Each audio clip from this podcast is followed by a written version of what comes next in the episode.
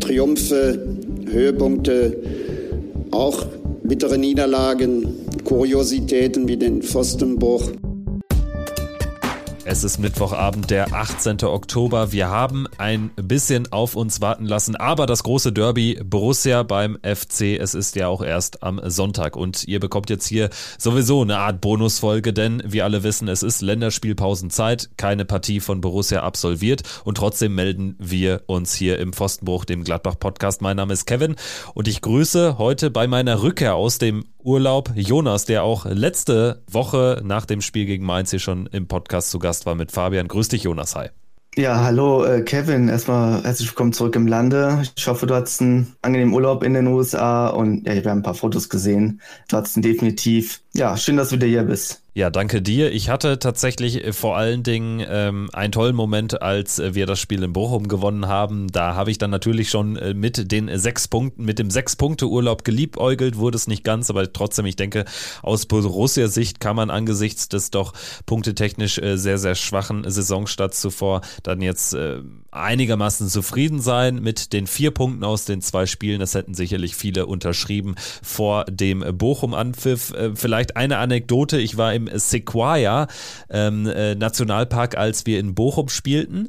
Und es war 6.30 Uhr Ortszeit als das Spiel ja angepfiffen wurde. Und äh, dann irgendwie, ja, gute zwei Stunden später, gegen 8.30 Uhr Ortszeit, äh, waren wir dann ähm, vor einem äh, dieser extrem hohen Riesenmammutbäume gestanden und haben dann gerade dann ein Foto gemacht. Ich war aber permanent zugange und habe geguckt, im Kicker-Ticker habe aktualisiert, weil es stand ja dann auch lange nur 3-1. Bochum drückte ja nochmal und auf einmal fiel das 2 zu 3. Anthony Lucia. Und dann ereignete sich folgende Situation, in der ich kurzzeitig wirklich Angst bekam, denn es stand dort 2 zu 3 und der nächste Eintrag lautete Videobeweis. Das heißt, ich dachte in dem Moment, es steht 2 zu 3 und Bochum hat jetzt schon wieder den Ball erobert, irgendwie nach vorne geprügelt und es gibt einen Videobeweis, um womöglich dann einen Elfmeter zum 3 zu 3 zu provozieren. Erst nachdem ich 25 Mal refreshed hatte, wusste ich ja dann, es ging um das 2 zu 3 und das wurde auch noch zurückgenommen. Aber du kannst dir vorstellen, dass ich da sehr, sehr nervös war. Ja, ich kann das nachvollziehen. Ich habe das Spiel ja auch im Ticker verfolgt. Ich hatte zum Glück noch eine WhatsApp-Gruppe, die mich up to date gehalten hat und dass ich wusste, dass die Situation zu deuten war. Ich habe auch gedacht, nachdem das 2, 3, 4 mir das angezeigt wurde, oh Gott, jetzt geht wieder das Zittern los. Ähm, ich war richtig unruhig zu dem Zeitpunkt, saß ich in einem Restaurant äh, in Hamburg äh, an der Reeperbahn und ich dachte, ey, nee, bitte jetzt nicht, ich konnte überhaupt nicht mehr ruhig sitzen, weil es ja alles am Ende gut gegangen war, ein wirklich starker Sieg, äh, soweit ich das dann halt noch nachverfolgen kann, konnte im Nachhinein. So war es dann leider nicht in mein Spiel. Ähm, das habe ich mit, in der Folge mit Fabian äh, schon ausführlich besprochen gehabt. Ja, ich glaube, es wäre mehr drin gewesen für Borussia. Es war schon irgendwie merkwürdig, wie Mainz äh, seine Tore gemacht hat und äh, wir halt vor allem die starke erste Halbzeit nicht nutzen konnten. Nichtsdestotrotz ähm, bin ich eigentlich ganz zufrieden, hast du ja auch schon eingangs gesagt, mit den beiden Spielen.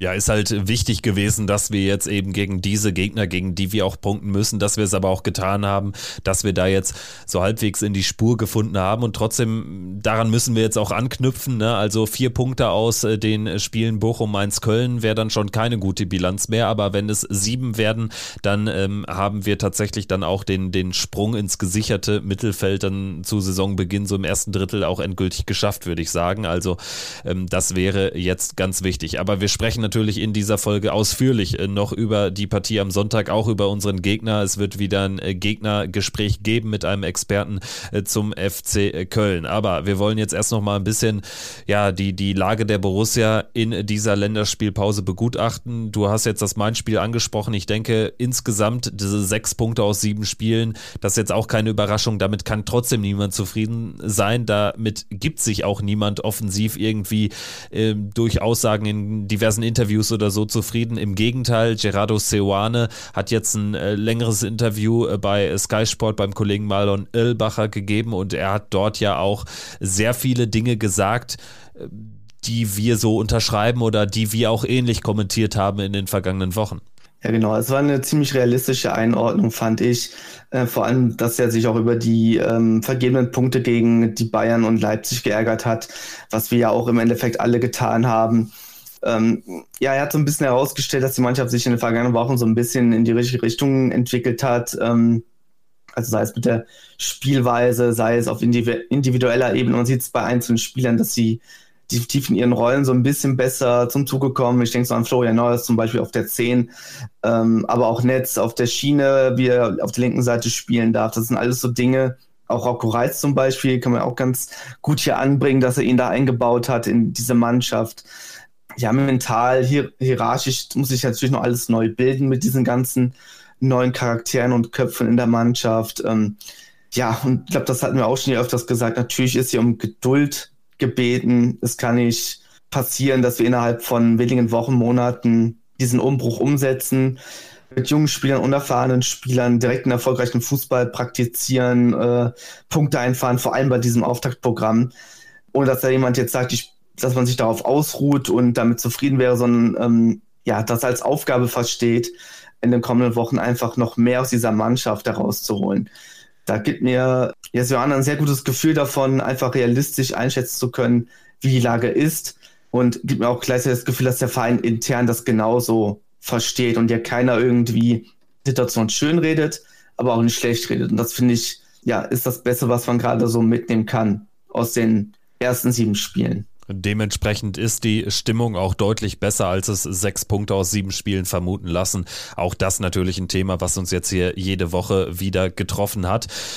Konkret zur Länderspielpause. Diejenigen, die nicht auf Länderspielreisen waren, die haben mit Borussia auch ein Testspiel absolviert gegen äh, Sentröden, also gegen die alte Mannschaft von Rocco Reitz. Rocco Reitz aber wurde ja nachnominiert für die U21-Nationalmannschaft, konnte also nicht dabei sein gegen äh, Sentröden. Ich denke, jeder dürfte die Highlights mittlerweile gesehen haben, vor allen Dingen, weil ja der Kollege Hannes Wolf nicht nur ein Tor erzielt hat, da war er noch dran.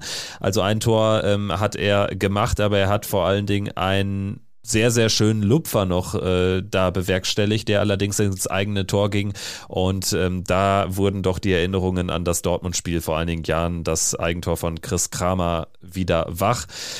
Zu allem Überfluss hat sich Hannes Wolf jetzt aber auch noch eine Verletzung zugezogen. Also für den Jungen läuft es weiter alles andere als rund. Ja, man kann ihm da einfach nur noch bemitleiden. Ich kann da gar keine Schadenfreude oder sowas empfinden, was teilweise andere machen.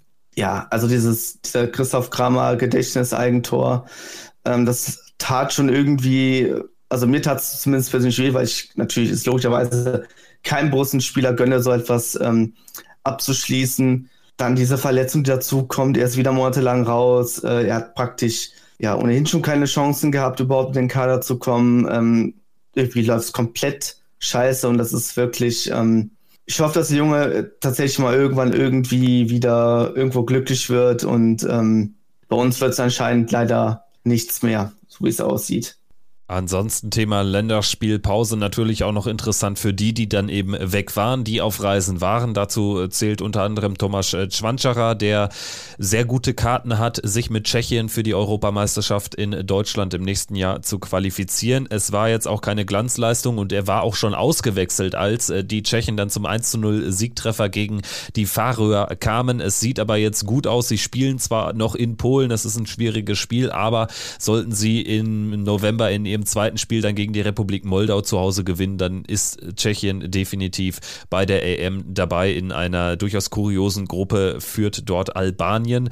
Und ansonsten haben wir natürlich Grant Leon Ranos mit Armenien, der hat eine empfindliche Niederlage einstecken müssen in Lettland. Ansonsten wäre Armenien da auch noch komplett in Position. Ansonsten wäre man punktgleich mit Wales und Kroatien. Jetzt allerdings dürfte es schwierig werden. Man hat noch das Rückspiel gegen Wales. Im Hinspiel hatte Ranos ja getroffen in Wales, aber ähm, das dass da jetzt irgendwie noch sechs Punkte bei rausspringen, halte ich für ausgeschlossen, sodass Ranos wahrscheinlich nicht bei der EM dabei sein dürfte. Wo noch Hoffnung besteht, ist Ivandro Borges Sanchez und auch U19-Torhüter Thiago Pereira mit Luxemburg. Die können es direkt quasi nicht mehr schaffen, nachdem sie gegen die Slowakei verloren haben. Aber sie werden dann definitiv in den Playoffs antreten. Also da besteht noch Hoffnung, dass Luxemburg tatsächlich in Deutschland dabei ähm, sein äh, wird. Und ansonsten haben wir natürlich unsere Schweizer Kollegen. Es sind weniger als früher, aber Nico Elvedi, Jonas Omlin, bis dahin wird er wieder fit sein. Das könnte natürlich dann noch ein Thema werden im nächsten Sommer. Die Schweiz allerdings, ähm, da ist alles noch oder vieles noch offen. Man muss abwarten aufgrund des äh, Konflikts, aufgrund des Krieges in Israel. hat das Spiel nicht stattgefunden gegen äh, die israelische Nationalmannschaft. Genau, und äh, eine erfreuliche Nachricht gibt es ja von ähm, ja, Österreicher Seite her, dass ähm, Wölber mit zur EM fährt.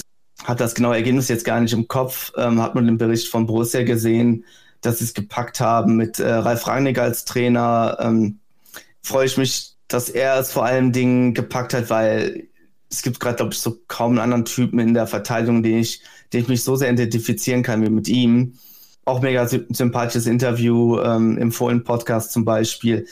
Ist ein klasse Typ, äh, ja. Ich denke, ein bisschen unrealistischer ist eine EM-Teilnahme in Deutschland für Manu Kone. Über den wollen wir jetzt reden. Und zwar der Vertrag des Franzosen wurde allem Anschein nach bereits im Sommer per Option verlängert um dieses ominöse weitere Jahr. Also der Vertrag ging ja jetzt eigentlich bis 2025. Es bestand aber jetzt schon seit, oder das war ein offenes Geheimnis, dass Borussia einseitig eine Option hat, diesen Vertrag bis 26 zu verlängern.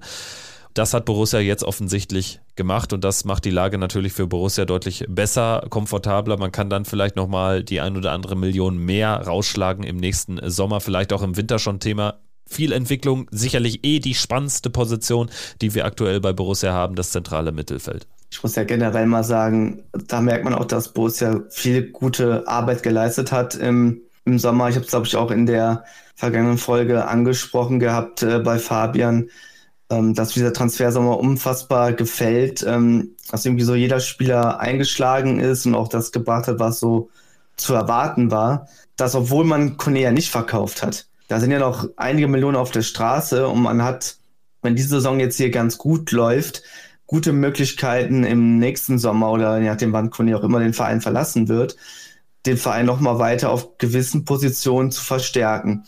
Und dass man diese Möglichkeit einfach hat und diese in dieser komfortablen Situation ist, wie du es schon gesagt hast, ja, ist ähm, alle Ehren wert, äh, was Borussia da geleistet hat. Interessant ist allerdings, dass Borussia auf irgendeinen offiziellen Kommentar, auf irgendeinen einzigen Kommentar dazu verzichtet hat. Also man ist ja jetzt nicht gerade inaktiv in den sozialen Medien, aber dieses Thema wurde tatsächlich ja zwar der Rheinischen Post dann bestätigt, aber es gibt überhaupt keine offizielle Verlautbarung, die nicht über, über Medien gespielt wurde, finde ich äh, einfach interessant. Also ist jetzt gar keine Bewertung, die damit einhergeht, aber das ist uns jetzt einfach nur aufgefallen. Ja, Borussia hätte es nutzen können, sagen wir es mal so, wie es ist. Also ich habe es unter meinem Tweet ja gemerkt, als ich das quasi von der Rheinischen Post so geteilt habe im, ja, auf X, Twitter, wie auch immer. Und ähm, man hätte das definitiv nutzen können. Das ist ja kostenloses, kostenloser Applaus im Endeffekt, diese Klausel ohne Bedingungen äh, zu nutzen, die Option zu nutzen, ist ja nur sinnvoll, dass man einfach nicht unter Druck steht für etwaige Transferangebote, die jetzt von anderen Vereinen kommen, kommen werden. Das hätte Borussia definitiv ein bisschen besser nutzen können und dass ich das jetzt unbedingt überdramatisieren möchte, so. Um äh, mal bei Manu Kone zu bleiben, ist ja eine durchaus schwierige Situation aktuell, wie ich es jetzt auch schon angesprochen habe. Wie schätzt du seine Lage jetzt konkret ein? Also wir haben jetzt auch noch einige Fragezeichen. Jetzt, wenn wir jetzt auch mal so ein bisschen den Sprung rüber machen zu der Köln-Vorschau, zu dem Spiel der Spieler am Sonntagnachmittag. Wir haben bei Kramer ein Fragezeichen, wir haben bei Flo Neuhaus ein Fragezeichen, wir haben bei Julian Weigel ein Fragezeichen, bei Rocco Reitz keines, bei Manu Kone, der scheint auch fit zu sein. Seoane hat jetzt auch gesagt, also das ist jetzt so das letzte Stadium im Aufbau nach seiner langen Verletzung über den Sommer hinweg. Also wie bewertest du seine Situation jetzt vielleicht A konkret für, für Köln, aber auch darüber hinaus? Also grundsätzlich finde ich das schon mal super, dass wir diesen Konkurrenzkampf auf dieser Position haben. Also dass wir so stark und breit aufgestellt sind, hätte ich mir auch nicht gedacht. Also sie waren ohnehin schon, ähm, sage ich jetzt mal, stark aufgestellt, aber dadurch, dass jetzt Reis dazugekommen ist und der ja seine Rolle da erkämpft hat, definitiv im Mittelfeld, ist für Kone natürlich ein bisschen schwieriger geworden, seine Position ähm, ja zu behaupten. Ich würde aber sagen, dass tatsächlich Reiz eher gesetzt ist, weil er so als Typ ja eher der Arbeiter gegen den Ball ist. Also zumindest wird er so von Sioane eingesetzt und Kone sich eher so mehr mit Neuausstrahlt. Ich meine, auch dass Jonas irgendwann mal gemeint hatte, dass vor allem die beiden ähm, gegeneinander konkurrieren.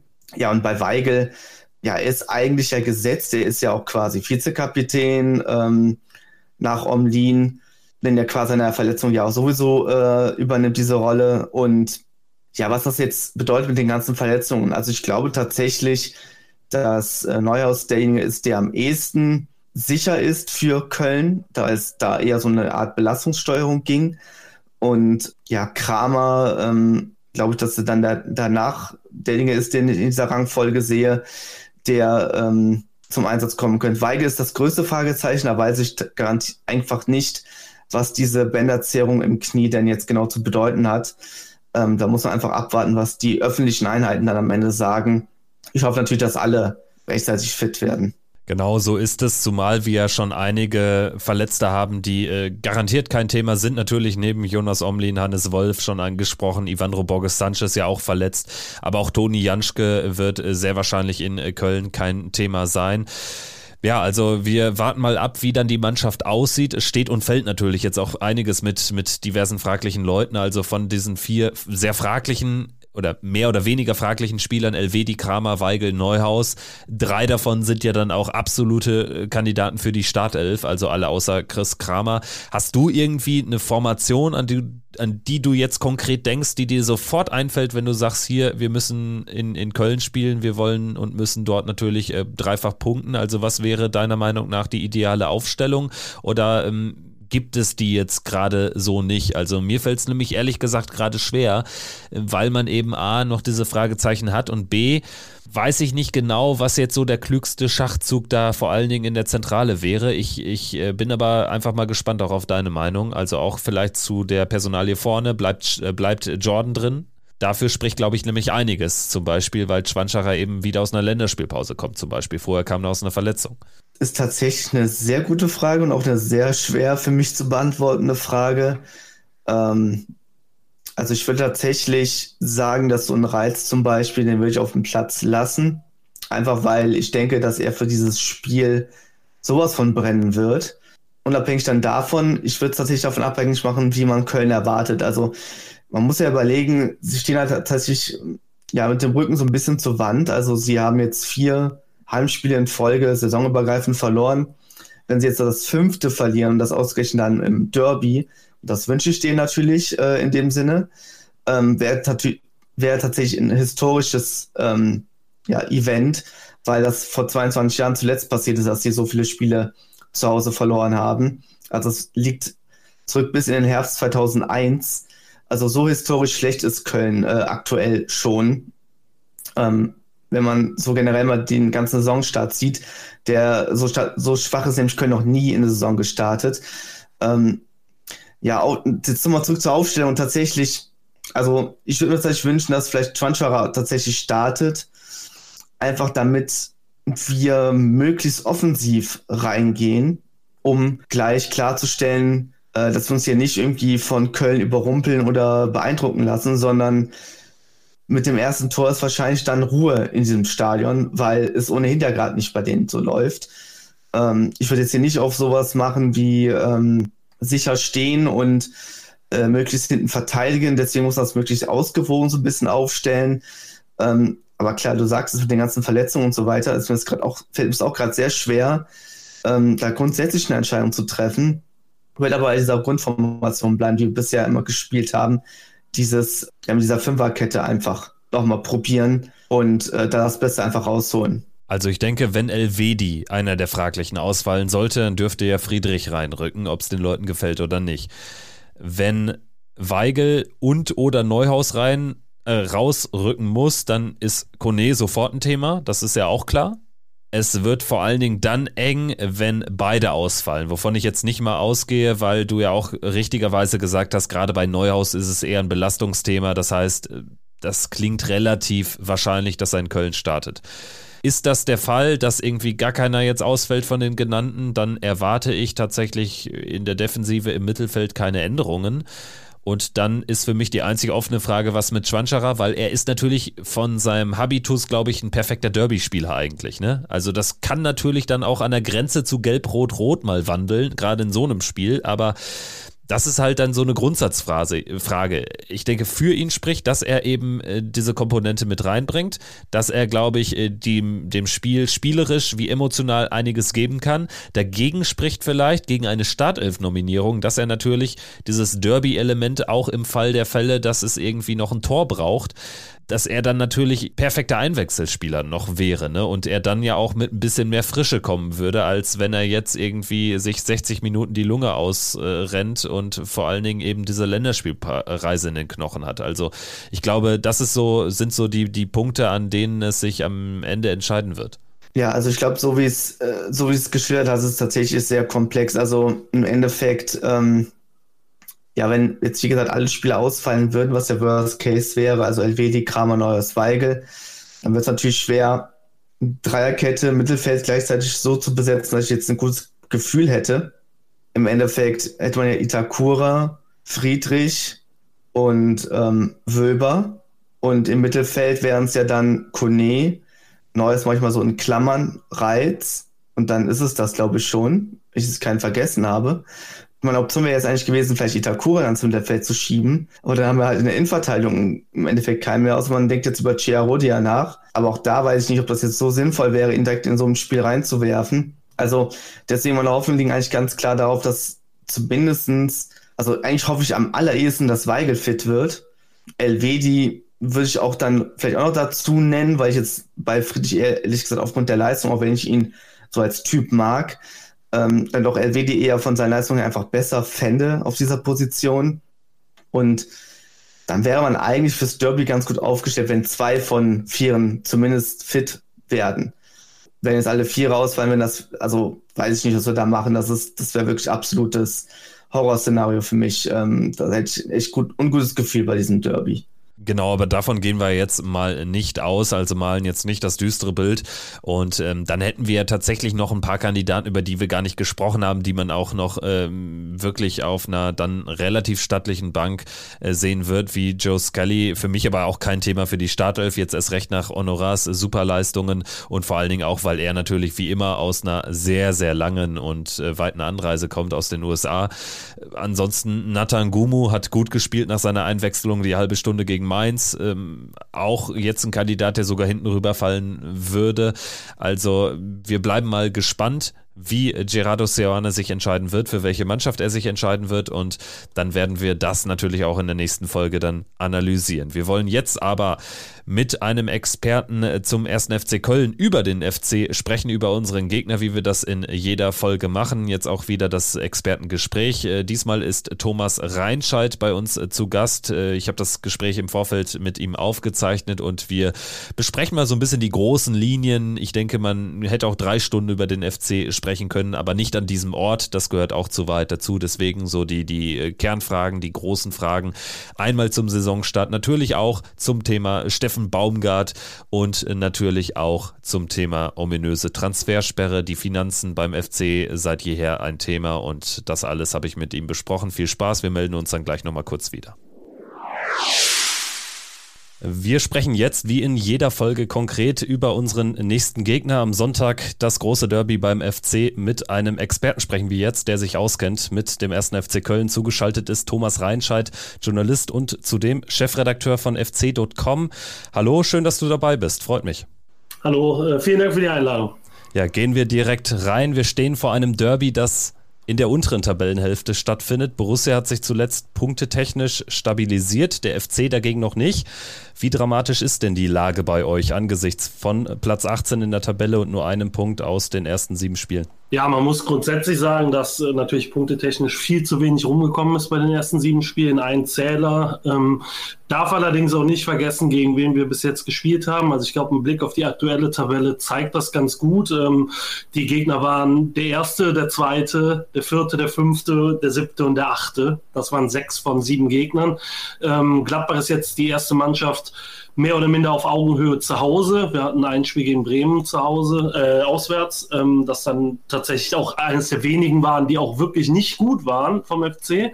Ähm, weil trotz, ja, sagen wir mal, der, der eher mäßigen Punktausbeute, glaube ich, sind die Leistungen bei weitem nicht so schlecht, wie, die, wie der Tabellenstand es äh, ausdrückt. Ähm, man muss aber auch klipp und klar sagen, dass ähm, ich zitiere dann immer gerne Peter Stöger, der in der letzten Abstiegssaison vom FC gesagt hat, wenn äh, immer ein bisschen fehlt, fehlt am Ende halt ziemlich viel. Und ähm, das ist aktuell der Fall. Also es ist immer 5%, die, die ein bisschen, bisschen äh, dem FC abgehen, um dann letztlich auch erfolgreich den Platz verlassen zu dürfen. Mit welcher Zielsetzung ist man denn eigentlich konkret in die Saison gegangen oder was ist auch immer noch die Zielsetzung? Also geht es nur über den Klassenerhalt oder ähm, was haben Baumgart und die sportliche Führung da äh, vor Beginn der Spielzeit konkret formuliert? Ich glaube, mittlerweile ist das Ziel nur noch in der Liga bleiben. Ich glaube, alles andere ist vermessen bei dem Saisonstart und ähm, den Problemen, die äh, die Mannschaft bis jetzt gezeigt hat. Ähm, ich glaube auch, dass das, ähm, muss man einfach auch sagen, die, die Einstellung war, die auch vor der Saison vorgeherrscht haben. Also natürlich sagt Steffen Baumgart nicht, ja, 15. reicht komplett aus. Also jeder, der ihn kennt, weiß, dass da natürlich ist, dass er ähm, möglichst erfolgreich äh, die Dinge abschließen will. Aber man muss realistisch sein und auch, auch im Umfeld war man realistisch, gerade mit dem, mit dem Aderlass, den man jetzt in den letzten zwei, drei Jahren zu äh, verzeichnen hat, ähm, auch aufgrund finanzieller Probleme, dass ähm, es nur um den Klassenerhalt geht und nichts anderes. Vor der Saison haben uns mit, mit Elias Giri und mit Jonas Hector, glaube ich, die zwei ja, äh, ich würde sagen, prägendsten Figuren dieser Mannschaft verlassen und ähm, das ohne es wirklich auf dem Niveau auffangen zu können, auch finanziell, ähm, ähm, da geht es darum, 15. zu werden und nichts anderes. Ich glaube, das ist, das ist das, das ist jedem bewusst eigentlich. Jetzt hast du ja gerade schon äh, die finanzielle Situation angesprochen, so ein bisschen. Äh, vielleicht um da noch näher drauf einzugehen, ist das letztendlich auch der, der alles überstrahlende Grund, weshalb man jetzt eben manche Spieler nicht hat ersetzen können in den vergangenen Jahren oder jetzt auch ganz konkret mit einem Elias Kiri, mit einem Jonas Hector, der ja seine Karriere beendet hat? Ähm, ja, ist, glaube ich, der, der, der ausschlaggebendste Faktor. Es ist nicht der alleinige Faktor, warum die Mannschaft Substanzverlust hingelegt hat. Also ich glaube auch, dass man auf dem Transfermarkt ähm, aus diversen Gründen nicht immer glücklich agiert hat. Ähm, gerade in der Offensive, wenn man sich die Transfers von, von Sargis Adamian und Steffen Tigges anguckt, wo schon Geld in die Hand genommen wurde, jetzt nicht äh, horrende Summen, aber schon ähm, Ablösen bezahlt wurden. Ähm, das, das, bis jetzt sind das noch nicht die Verstärkungen, die man sich erhofft hat, glaube ich. Ähm, aber ja, die finanzielle Situation überstrahlt, glaube ich, einiges. Dazu kommt ja noch die, die FIFA-Transfersperre, die ähm, immer noch im Raum steht, die auch für, ja, ich glaube, drei oder vier Monate aktiv war, wo man eben nicht so agieren konnte, wie man wollte. Und ich glaube auch ein paar Absagen gekriegt hat, die man, die man vielleicht lieber nicht gehabt hätte.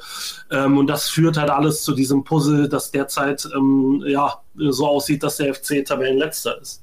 Wie ist der Stand da in dieser ominösen Transfersperre, in der ganzen Causa da mit Ljubljana? Darum ging es ja, ne?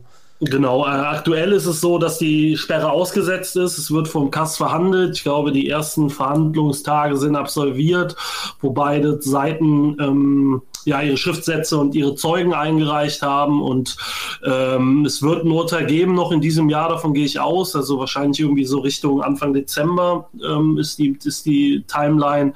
Ähm, bis dahin kann der FC so agieren, wie er agieren möchte. Äh, das Problem ist halt dann, dass ähm, die Spieler nicht registriert werden könnten, falls wir im Winter äh, Spieler holen wollen würden. Ähm, ja, vielleicht gibt es noch eine außergerichtliche Einigung. Ich glaube, beide Seiten ähm, werden am Ende vermutlich nicht das bekommen, was sie gerne hätten. Ähm, Ljubljana nicht die horrende Millionenablösesumme für einen 15-Jährigen, der es damals war, oder 16-Jährigen. Und der FC vielleicht eine Transfersperre oder halt nur reduzierte Transfersperren. Dementsprechend ähm, ja, muss man da halt äh, abwarten. Und ähm, es ist tatsächlich ein Wabonspiel, ähm, auch mit der Planung im Sommer gewesen, dass man eben nicht darauf gesetzt hat, so für den Fall, dass wir ab Winter nichts mehr verpflichten können, holen wir jetzt schon sondern dass man ähm, ja auch aus finanziellen Gründen natürlich ähm, sich leider zurückhalten musste. Also neben dem Platz das noch ein Thema, was da weiter schwelt. Kommen wir zurück äh, zum Geschehen auf dem Platz. Jetzt hast du eingangs schon so ein bisschen erwähnt, ihr habt ja jetzt bis auf Bremen, das Auswärtsspiel, glaube ich, hast du benannt konkret, eigentlich gar nicht so schlecht gespielt, auch gegen viele äh, Gegner agiert, die ähm, gut in die Saison gekommen sind.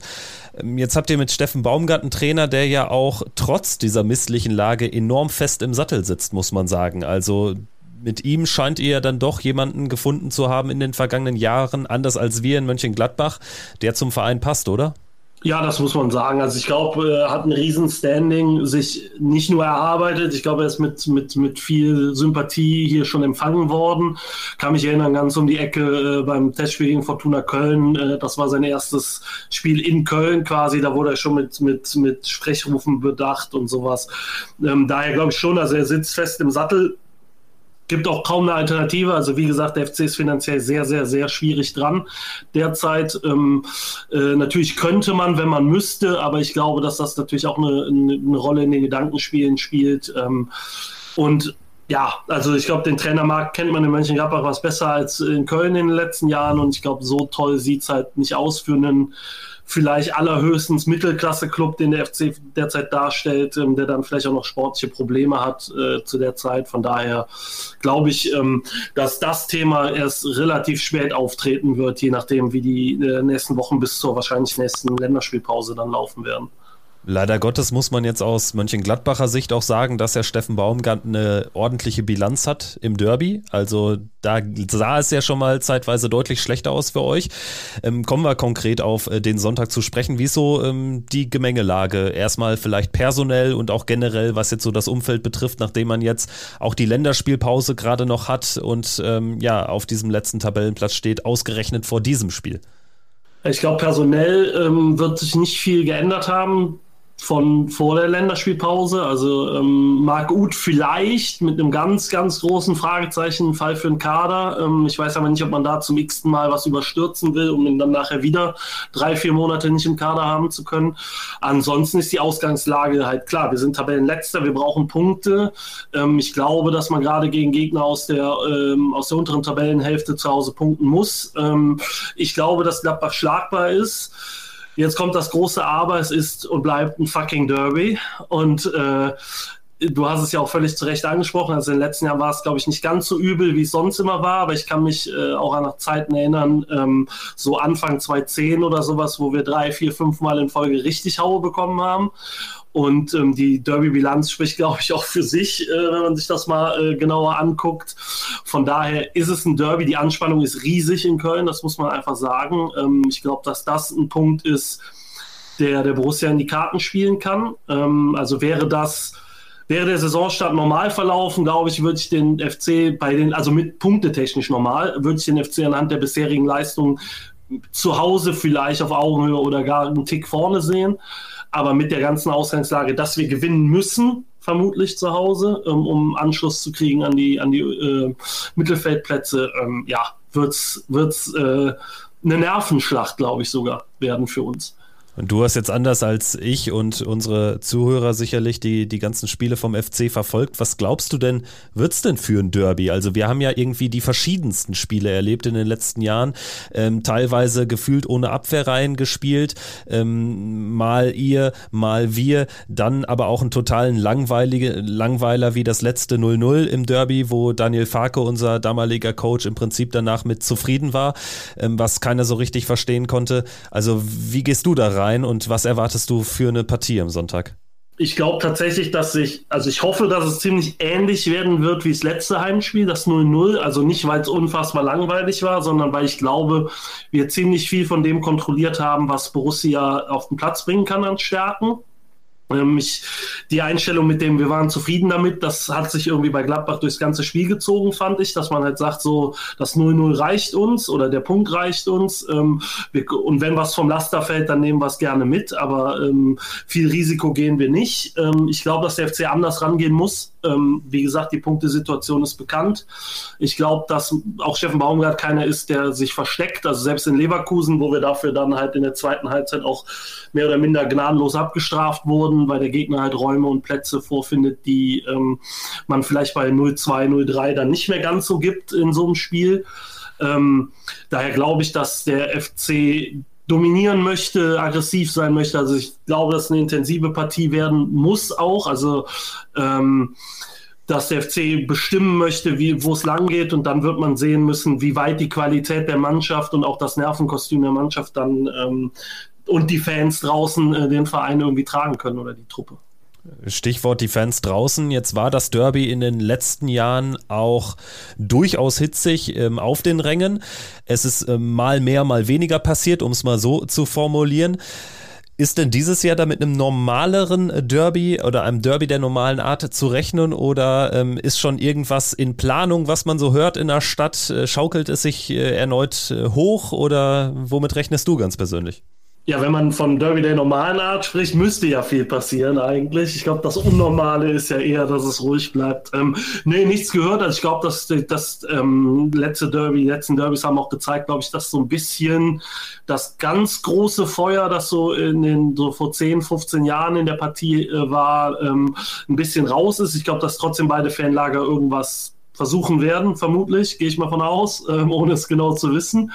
Äh, von daher, ähm, ja, es ist, ich hoffe, also ich hoffe darauf, dass es einfach äh, ein Derby wird, ne? mit viel, mit viel Emotionen, mit viel, mit viel äh, Support von draußen, ähm, mit hoffentlich dem richtigen Sieger äh, am Ende, aber halt eben auch ein Sieger auf dem Platz und dass das die Schlagzeilen schreibt und nicht irgendwelche Rundumgeschichten, dass wieder irgendwas passiert ist oder dass was weiß ich nicht, ähm, sich zugetragen hat. Von daher. Auf vieles, was du jetzt gerade nochmal gesagt hast, können wir uns einigen. Sicherlich nicht beim, beim Sieger. Da werden wir jetzt äh, ungeeint hier rausgehen. Aber vielen, vielen Dank auf jeden Fall für die Information zum FC. Ich denke, wir haben so einen guten Gesamtüberblick bekommen. Und ja, ich wünsche dir und ähm, deinen Leuten auch auf jeden Fall ein friedliches Derby, ein gutes Derby. Und am Ende kann ich natürlich nur mir einen anderen Sieger wünschen. Ja, das, das habe ich erwartet. Von daher äh, hoffe ich trotzdem drauf, dass, dass, dass meine Seite das Ding gewinnt und danke auf jeden Fall für die Einladung hier. Danke dir, Thomas. Und dann vielleicht bis zur Rückrunde. Mach's gut. Ciao. Das war also Thomas Reinscheid, Chefredakteur von fc.com. Vielen Dank nochmal an dieser Stelle und natürlich auch hier nochmal ganz klar formuliert, es zählt natürlich nur ein Ergebnis am Wochenende am Sonntag und das ist ein Auswärtssieg. Jonas, ähm, jetzt zum Abschluss, wie ist denn so deine Gefühlslage abseits aller möglichen Verletzungsproblematiken, abseits des Gegners? Wie gehst du in dieses Derby rein? Es ist ja wirklich dann für uns Fans es ist einfach keine Floskel, es ist ein ganz, ganz besonderes und ein viel wichtigeres Spiel als viele andere in der Saison. So ist es. Also ich bin ja so sozialisiert und aufgewachsen, dass das Derby immer für mich so ein absolutes Highlight war. Äh, noch zu Zeiten, ähm, ja, wo es ein bisschen mehr Krawall gab ums Stadion herum. Also tatsächlich habe ich aufs rein Sportliche betrachtet ähm, ein ziemlich gutes Gefühl. Ein Gefühl, was ich schon länger nicht mehr hatte, sage ich jetzt ganz ehrlich in der vergangenen Saison mit der ganzen Auswärtsbilanz, ähm, ja auch generell, wie unsere Mannschaft aufgetreten ist, da hatte ich jetzt nicht so diese Zuversicht, dass wir dieses Derby entsprechend annehmen, auch wenn es am Ende dann doch gut für uns ausgegangen ist. Ne, ist mal, ähm, denke, es war ein nur Auswärtsspiel. Ähm, das Heimspiel war ja absolut top. Da gibt es ja gar nichts zu meckern. Ja, aber diese Mannschaft, so wie sie sich aktuell zeigt in dieser Saison und sich entwickelt hat, mit den Charakteren, auch wo wir gerade noch über die, vorhin noch über die Personalien generell gesprochen haben, wie wir die Mannschaft aufstellen wollen. Da merkt man eigentlich, wie breit der Kader inzwischen geworden ist, dass da so richtiger Konkurrenzkampf entstanden ist, einfach, was so für eine gute Moderation insgesamt spricht, ähm, der Mannschaft betreffend. Ja, also natürlich gehe ich von nichts anderem aus als einen Sieg und habe bisher nie so ein gutes Gefühl vor so einem Derby gehabt. Mal abgesehen jetzt von der Zeit, wo wir mal so einen Schweizer, anderen Schweizer an der Seitenlinie stehen hatten. Ganz äh, grundsätzlich muss man auch sagen, ich erwarte mir eben ein Derby, das deutlich mehr Feuer bietet und auch deutlich mehr Offensivwillen als das letzte in Köln. Also das habe ich ja auch im Gespräch mit Thomas äh, angesprochen. Also das ist mir auch ein Anliegen, ne? dass es da einfach ein bisschen mehr knallt. Also auf jeden Fall auf dem Platz als dieses fade 0 zu 0. Natürlich spiele ich lieber 0-0 als äh, dazu verlieren, das ist klar. Aber da fehlte mir irgendwie so der letzte Biss. Das äh, wird hoffentlich jetzt an diesem Sonntag anders. Dafür sind die beiden Mannschaften, wie gesagt, Köln steht mit dem Rücken zur Wand. Sie müssen quasi gewinnen, nicht nur weil es ein Derby ist, sondern weil sie auch die Punkte brauchen. Ich glaube, danach kommt Leipzig zum Beispiel. Also auch das wird nicht besser für sie dann. An der Stelle auch gar kein Mitleid. Und wir haben halt diesen Fußball vor allem mehr auf Fokus-Umschaltspiel, auch mit Pressing-Elementen, ähm, Ballbesitzphasen, mit Spielertypen, die auch mal äh, ein bisschen wehtun, ein bisschen mehr Tempo reinbringen, mehr Direktheit reinbringen. Ich glaube, das alles ist deutlich zuträglicher für so ein Derby als dieses ja, tut mir leid, dass ich das immer wieder abwertend sagen muss, aber ich fand dieses Ballgeschiebe in der vergangenen Saison einfach nur ätzend. Das hat nichts mit ähm, einem emotionalen Fußball, wie ich ihn verstehe, zu tun. Und deswegen glaube ich auch, wie du es sagst, und hoffe auch, dass das halt wieder ein richtiges Derby mit Derby-Charakter wird. Mit einem positiven Ausgang für Borussia Mönchengladbach von 1900. Nur das zählt der Derby-Sieg am Sonntag. Wir hoffen darauf, dass wir in der nächsten Folge, dann Anfang der nächsten Woche, genau darüber sprechen werden. Danke dir, Jonas, hat wie immer Spaß gemacht. War jetzt auch ein äh, gutes äh, Comeback nach der Urlaubszeit und jetzt kann es weitergehen. Jetzt geht es ja wirklich direkt in die Vollen. Danach folgt ja der Heidenheim-Doppelpack, dann geht es nach Freiburg mit Fabian zum Auswärtsspiel. Gegen Heidenheim bin ich auch im Stadion endlich mal wieder bei einem Heimspiel. Also von daher, ich freue mich drauf auf die nächste Zeit. Ja, also vor allem der Doppelpack mit Heidenheim wird natürlich sehr spannend. Ähm, bin ja bei beiden Spielen auch im Stadion dann. Bestens und dann werden wir dich hier in der einen oder anderen Folge natürlich wieder hören. Danke fürs äh, Zuhören hier beim Pfostenbruch, dem Gladbach-Podcast. Wir sind auf allen Plattformen, auf allen gängigen Podcast-Plattformen natürlich abrufbar und wer noch keine fünf Sterne hinterlassen hat bei Spotify oder Apple, der tut das genau jetzt, denn jetzt ist Zeit dazu. Die Folge ist vorbei. Bis nächste Woche. Macht's gut. Ciao, ciao. Ciao. Triumphe, Höhepunkte auch bittere Niederlagen, Kuriositäten wie den Pfostenbruch.